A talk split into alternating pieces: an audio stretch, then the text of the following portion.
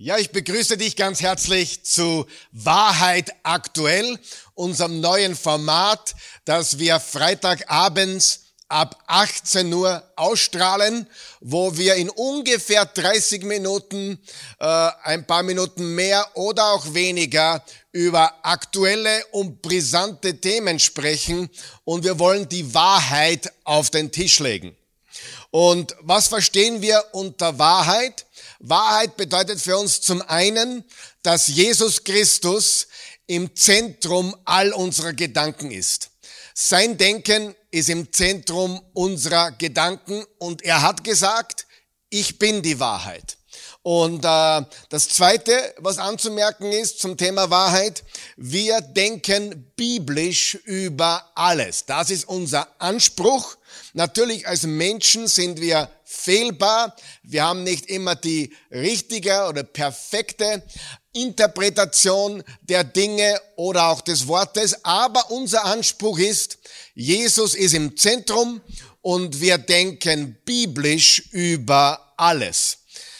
Seit dem äh, 7. Oktober haben wir in der Oase äh, mindestens eine Sonntagsbotschaft gehabt zum Thema Israel einige, wenn ich mich nicht täusche, drei oder vier mindestens äh, Bibelstudien, also Mittwochabend um 19.30 Uhr.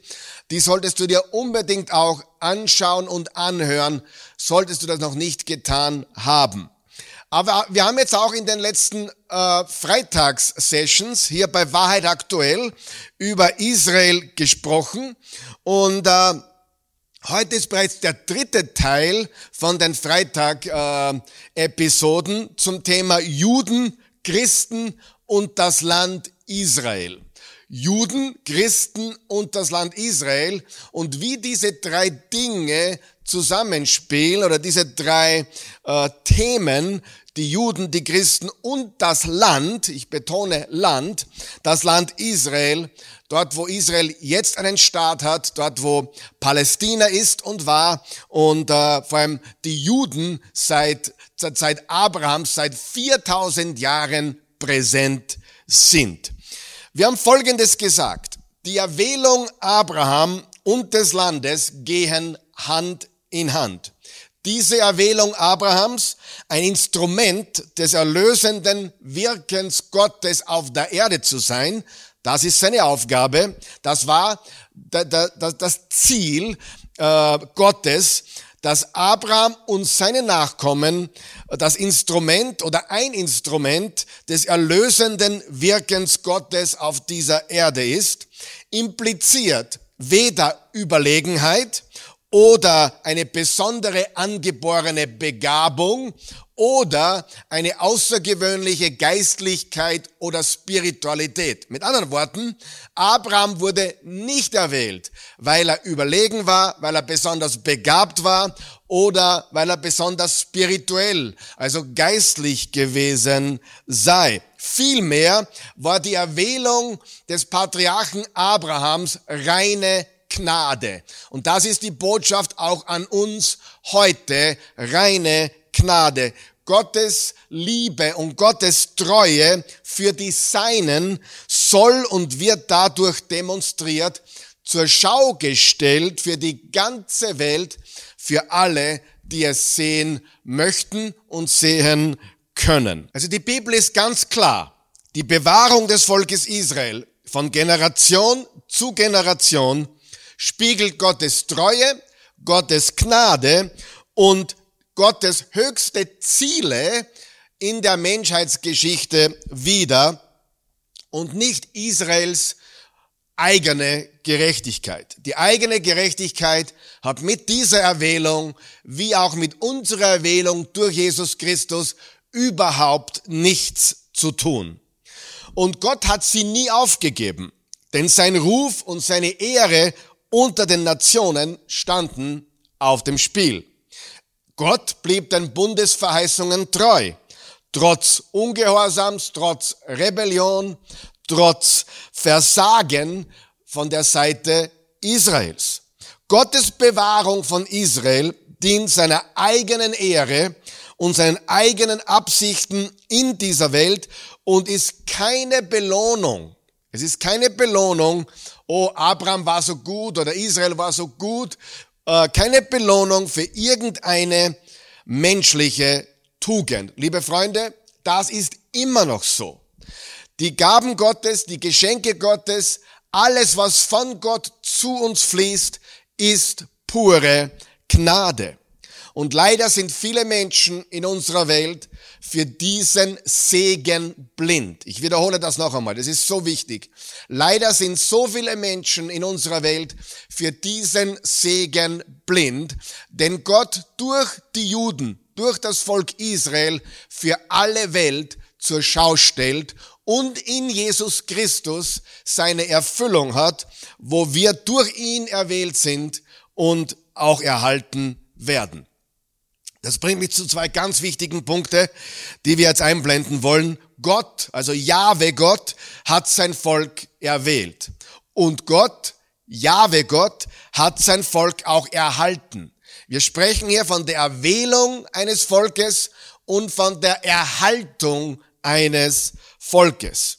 Und noch einmal, als Jesus-Nachfolger, als Christen sind wir alle in und durch Jesus Christus erwählt und er wird uns in alle Ewigkeit erhalten. Wir haben sein Heil aus Gnade bekommen und er verstoßt uns, er verstößt uns nie wieder. Nichts und niemand kann uns von der Liebe Gottes trennen. Römer 8, Vers 39, da hat Paulus das ganz klar gesagt. Nichts in der ganzen Schöpfung kann uns von der Liebe Gottes trennen, die uns verbürgt ist in Christus Jesus, unserem Herrn. Das heißt, Gott, Jahwe Gott, durch Jesus Christus bürgt mit seinem eigenen Namen, mit dem, wer er ist, für unsere Erwählung und für unsere Erhaltung. Nichts kann uns trennen von der Liebe Gottes. Weder Hohes noch Tiefes, weder Engel noch Dämonen, noch irgendeine Macht kann uns trennen. Und diese Erwählung und Erhaltung hat Gott durch das jüdische Volk auf so wunderbare Eindrucksweise, eindrucksvolle Weise zur Schau gestellt. Ich habe diese Woche mich mit drei Juden getroffen und alle drei, obwohl sie keine äh, gläubigen Christen sind und auch teilweise auch keine gläubigen Juden sind, also zwei davon gläubig, einer nicht, also ähm, haben sie alle davon gesprochen, was für ein Wunder es ist, dass das Volk Israel heute besteht, Bestand hat, alle Angriffe und Attacken überwunden hat und immer noch besteht und sie werden durchhalten, sie werden bestehen bleiben. Das haben mir alle drei versichert. Das ist einfach eine gewaltige Wahrheit. Ähm, ob man es glaubt oder nicht, ob man an Jahwe Gott glaubt oder nicht, das ist nicht von der Hand zu weisen. Wir sehen seine Hand, wir sehen sein Wirken äh, von Anfang an durch die ganze Geschichte in diesem Volk, in seinem Volk und durch sein Volk Israel. Epheser 1, 3 und 4. Gelobt sei Gott, der Vater unseres Herrn Jesus Christus, der, der uns durch ihn, also durch Jesus, mit dem ganzen geistlichen Segen aus der Himmelswelt beschenkt hat. Denn Christus hat er uns schon denn in Christus hat er uns schon vor Gründung der Welt erwählt. Also jeder, der an Christus glaubt, ist erwählt in und durch Christus zu ewigen Leben, zu ewigen Heil und ist und wird erhalten durch Christus in alle Ewigkeit. Und das hat Gott durch das Volk Israel so wunderbar zur Schau gestellt. Er hat das Volk erwählt und er hat es erhalten bis heute und wird es erhalten. Er wird seinem Bund mit diesem Volk äh, treu bleiben. Zurück zu Israel, zurück zum Land. Äh, wir haben gesprochen über biblische und historische Verbindungen zum Land. Wir haben gesagt, das hebräische Wort Berit, äh, was so viel bedeutet wie Bund, hat im Judentum vier Säulen. Gott, Tora, Volk und Land. Gott, Tora, Volk und Land. Und diese vier Grundpfeiler oder Säulen hängen unzertrennbar zusammen. Die hebräische Bibel, also unser altes Testament, beschreibt dieses gelobte Land als ein tatsächliches Stück irdisches Land, also irdischen Grundbesitz mit bestimmten geografischen Grenzen. Ich blende das jetzt nicht ein, aber äh, pass gut auf. Vier Passagen will ich dir geben. Genesis 15, 18 bis 21. Numeri, also 4. Mose 34, 2 bis 12. Josua 15, 1 bis 12. Ezechiel 47, 13 bis 20 und andere. Bitte geht zum Video vom letzten Freitag. Da haben wir das ein bisschen detaillierter besprochen.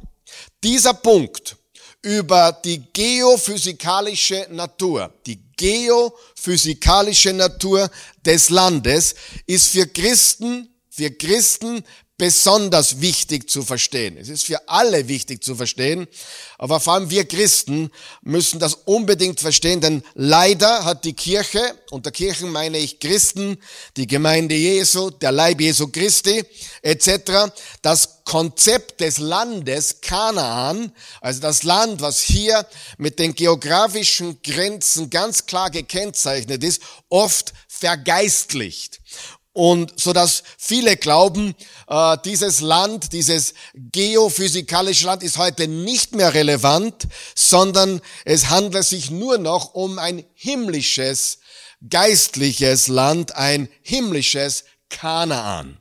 Natürlich haben wir eine einen Himmel zu erwarten und die ewige Gegenwart mit Jesus, unserem Herrn und dem ewigen Gott, Vater, Sohn und Geist. Aber der Bund, den Gott geschlossen hat mit dem Volk Israel und dem Land, ist nicht aufgehoben. Dieser Bund besteht. Es ist ein wichtiger Bund, den Gott geschlossen hat. Und wichtig für uns zu verstehen. Es geht hier um ein bestimmtes Stück Land, das Gott einem bestimmten Volk verheißen hat, nämlich Israel, dem jüdischen Volk. Und es gibt Christen, die haben ein Problem damit und wollen das vergeistlichen. Ich werde dazu in den nächsten Wochen noch näher darauf eingehen, welche verschiedene Positionen es unter Christen gibt, äh, was das Land Israel betrifft. Da gibt es äh, diese eine Position, die das vergeistlicht, aber es gibt noch eine andere Position, die wir uns anschauen werden und noch eine dritte Position, die wir eher als ähm, richtig sehen. Ähm, ich glaube nicht, dass man das vergeistlichen darf. Es gibt die geistliche Welt und in, in Christus sind uns alle geistlichen Segnungen zuteil geworden, aber die Verheißung an das Volk Israel mit dem Land ist nicht verschwunden. Die Verheißung inkludiert ein geophysikalisches Land. Genauso physisch wie derjenige, der eine jemand, der Fleisch geworden ist, ähm, der Mensch geworden ist, unter uns gewohnt hat, die Inkarnation Gottes, die Inkarnation Jahwes, die Inkarnation des Sohnes Gottes und die Menschwerdung des eines genauso physisch äh, ist der Bund mit dem Land Israel zu verstehen. Gott ist der wahre Eigentümer des Landes. Er, er besitzt natürlich die ganze Erde. Psalm 24 kann man das ganz deutlich lesen. Der Herr ist der Eigentümer. Er ist, äh, er besitzt und, und, und, und ihm gehört die gesamte Erde. Aber er kann auch geben, wem er will. Und das Land Kanaan, das Land Israel ist äh, ein Geschenk Gottes von Jahwe. Das kann man nachlesen im fünften Mose. Fünf, über 25 Mal wird hervorgehoben, dass das Land ein Geschenk von Jahwe ist. Also keine, kein Verdienst, sondern ein Geschenk aus Gnade. Beispiel 5. Mose 1, Vers 20. Bitte selber nachschauen. Oder 5. Mose 2, Vers 29. Über 25 Mal im fünften Buch Mose finden einen Hinweis darauf, dass ein Geschenk von Jahwe ist. Im fünften Mose 2, Vers 29, den Vers will ich eigentlich sogar lesen. Ähm, ich will nur über den Jordan in das Land ziehen, das Jahwe, unser Gott, uns gibt. Israel sollte es einnehmen, Israel sollte es in Besitz nehmen, aber das Land gehört ihrem Gott. Und mit der Zeit wurde das Volk unter die Völker, unter die Nationen zerstreut. Israels fortwährende Einnahme des Landes war jedoch von Gehorsam abhängig. Moses und die Propheten warnten immer wieder davor, dass Ungehorsam dem Herrn des Bundes gegenüber zur Strafe des Exils führen würden. Wir wissen, dass Israel 722 und Juda, nachdem das Reich in zwei geteilt wurde, Nord- und Südreich, Israel wurde 722 von den Assyrern äh, gefangen genommen und äh, die, das, das Südreich wurde 586 äh, von den Babyloniern äh, gefangen genommen und ins Exil geführt. Ich führe ein paar Verse dazu an. 5. Mose 28, Verse 63 bis 68, Jesaja 7, Vers 17, Jeremia 13, Vers 19, Jeremia 16, Vers 13 und Jeremia 25, Vers 11. Diesen Vers lesen wir jetzt. Und dieses ganze Land wird verwüstet, wird zur Einöde und diese Nationen werden dem König von Babel dienen 70 Jahre lang. Und genau hier verheißt oder prophezeit Jeremia diese 70-jährige babylonische Gefangenschaft, das Exil in Babel. Und gleichzeitig wusste Israel, dass das Exil nicht für immer sein würde. Trotz Zerstreuung und Verfolgung würde Gott sich an das Land erinnern. Im 3. Mose 26 steht geschrieben, Vers 42, dann werde ich mich meines Bundes mit Jakob erinnern und auch meines Bundes mit Isaak und meines Bundes mit Abraham werde ich mich erinnern und des Landes werde ich mich erinnern. Des Landes, des Bundes und des Landes werde ich mich erinnern. Und weiter sagt Gott, er wird das Volk sammeln, sammeln. 5. Mose 30, Vers 4. Selbst wenn du bis ans Ende der Erde oder das Ende der Welt versprengt wurdest, wird dich Jahwe dein Gott auch von dort holen und sammeln. Tatsächlich gibt es Hoffnung für Israels Zukunft. Jeremia 31, Vers 17, da steht, ähm, ja, es gibt Hoffnung für deine Zukunft, spricht der Herr, und deine Kinder werden in ihr Gebiet zurückkehren. Hoffnung in der Bibel ist immer in Verbindung mit Jahwe. Er ist unsere Hoffnung. Die Hoffnung hat einen Namen. Das ist nicht irgendeine Hoffnung auf schönes Wetter, sondern unsere Hoffnung, die wir in der Bibel finden, ist an Jahwe selbst geknüpft, an Jesus selbst geknüpft. Er ist unsere Hoffnung. Es ist eine zuversichtliche Gewissheit. So wie Paulus schreibt im Kolosser 1, Vers 27, Christus in euch, die Hoffnung auf die Herrlichkeit. Diese Hoffnung die wir in Jesus haben, auf äh, eine ewige Heimat, auf einen neuen Himmel, neue Erde, diese Hoffnung ist auch gegeben für das Volk Israel in Verbindung mit dem Land. Es gibt eine zuversichtliche Gewissheit aufgrund von Verheißungen Gottes, die nicht aufgehoben oder annulliert wurden. Psalm 132, denn Jahwe hat den Berg Zion erwählt, hat ihn zu seinem Wohnsitz bestimmt. Hier soll für immer mein Ruheplatz sein. Hier will ich wohnen. Hier wollte ich sein. Also der Herr hat Zion erwählt zu seiner Wohnstätte für immer und immer. Also der Landvertrag, oder besser gesagt, der Bund mit dem Land, der Landbund, ist eigentlich kein Vertrag, sondern Bund, wurde nicht annulliert, vielmehr wurde er durch die Diaspora, durch die Zerstreuung unterbrochen, aber nicht, ich betone nicht, für immer außer Kraft gesetzt. Wir lesen auch, dass es den Juden im Exil schwer gefallen ist, in einem fremden Land die Lieder des Herrn zu singen. Ein sehr bekannter Psalm, Psalm 137, du kennst vielleicht auch das Lied dazu, by the, river of, by the Rivers of Babylon. Ähm, das ist genau hier vom Psalm 137. Ich lese es auf Deutsch. Äh, by the rivers of Babylon, there we wept when, remembered, when we remembered Zion. Äh, ein, ein wunderschönes Lied, finde ich. Und hier im Psalm 137 sehen wir die Heimweh nach Zion, An den Strömen Babylons, da saßen wir und weinten, und wir dachten an Zion. An die Pappeln, dort hängten wir unsere Zittern, denn, und, denn die uns verschleppt hatten, forderten Lieder von uns, unsere Beiniger verlangten Freudengesang.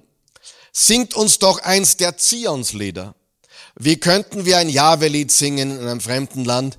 Wenn ich dich vergesse, Jerusalem, dann versage meine Hand ihren Dienst. Die Zunge soll mir am Gaumen kleben, wenn ich nicht mehr an dich denke, Jerusalem, wenn du nicht meine allergrößte Freude bist. Zion durfte nicht vergessen werden. Die Erinnerung, das Gedenken an Zion wurde zur höchsten Freude der Juden. Dementsprechend erklingen die Worte der Propheten ständig im Ton der Rückkehr. Doch als die 70 Jahre der Gefangenschaft vorüber waren, kehrte eine verhältnismäßig kleine Zahl von Juden tatsächlich ins Land zurück. Darüber hinaus wurden die Nachkommen der Rückkehrer später durch eine weltweite zweite Zerstreuung, Zerstreuung durch die römischen Oberherren aus dem Land vertrieben. Also diese Rückkehr nach dem Exil kann also kaum die dauerhafte oder bleibende sein, die Jeremia und Amos beschrieben haben. Denn die Juden wurden, wie gesagt, nach der Rückkehr, nach dem Wiederaufbau des Tempels, des zweiten Tempels, durch Esra, Nehemia, Zerubabel wurden sie wieder zerstreut und wieder äh, kamen sie in die Knechtschaft der äh, Völker, der Römer, der Perser, der Griechen, der Römer und so weiter. Jeremia 24, Vers 6.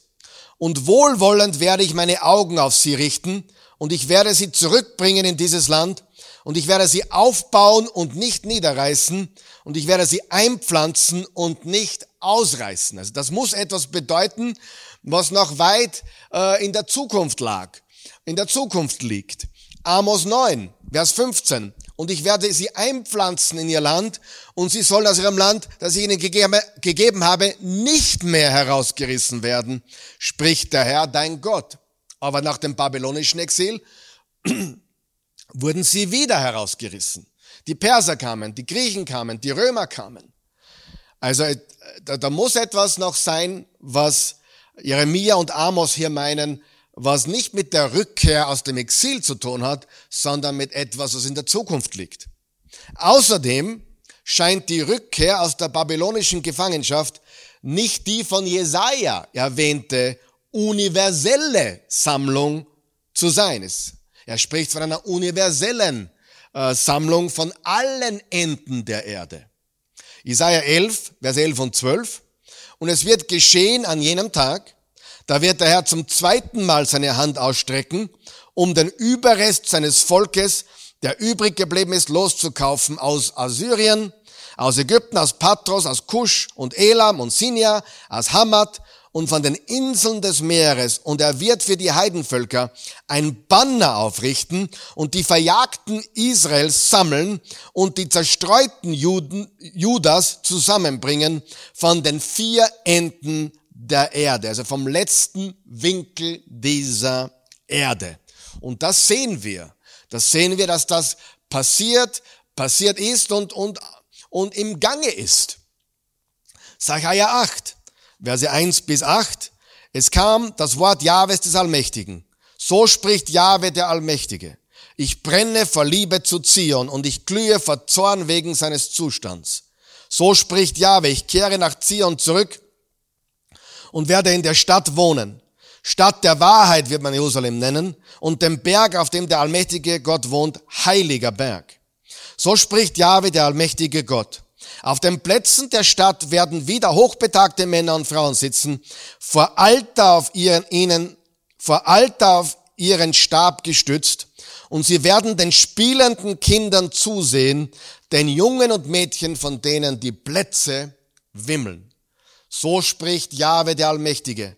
Wenn es dem Rest dieses Volkes dann auch wunderbar erscheinen wird, so doch nicht mehr dem allmächtigen Gott. So spricht Jahwe der Allmächtige. Ja, ich werde mein Volk vom Osten bis zum Westen aus allen Ländern heraus retten.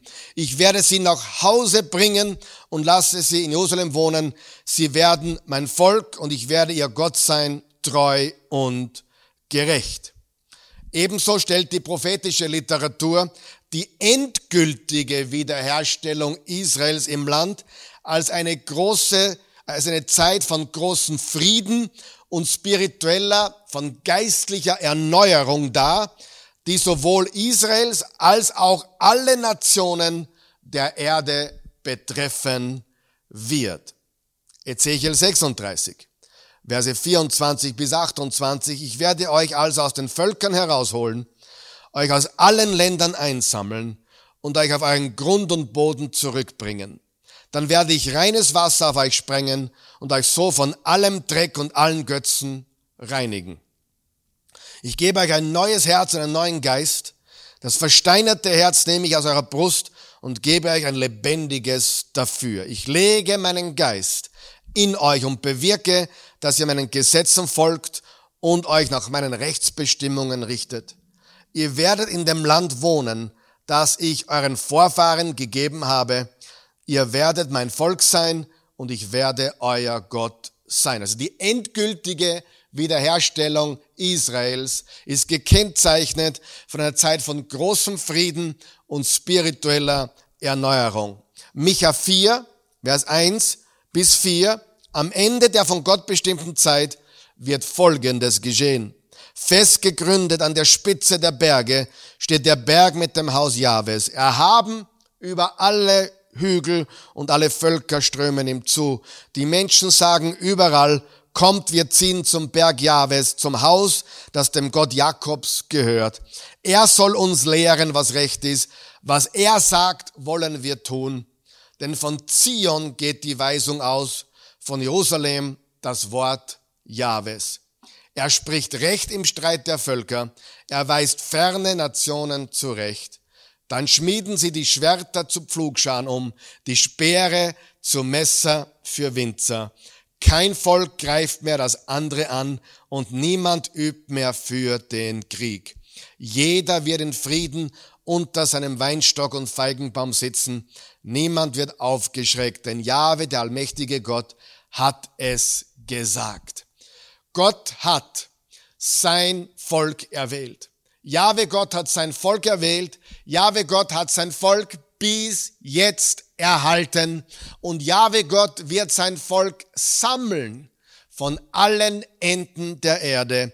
Er wird sie zurückbringen in das Land, wo wir, worüber wir heute reden, im Nahen Osten, dieses kleine Stück Land, umgeben von so großen, vielen arabischen Ländern. Und Gott ist der Hüter und Schützer seines Volkes. Er hat es erwählt, er hat es erhalten und er wird es von allen Enden der Erde sammeln. Und die Frage ist, war das nach exilische Israel, nach Babylon, diese erlöste Nation, ein Volk, das dennoch in der Knechtschaft Persiens, Griechenlands und Rom stehen würde? Ich denke nicht. Die Antwort auf diese Frage und viele anderen Fragen im Detail auf diese Frage, die ich gerade angeschnitten habe, und auf viele anderen Fragen gibt es nächsten Freitag ab 18 Uhr wieder bei Wahrheit aktuell. Danke, dass du dran geblieben bist, eingeschalten hast lassen und sei auch nächsten Freitag bei Wahrheit aktuell ab 18 Uhr wieder live dabei.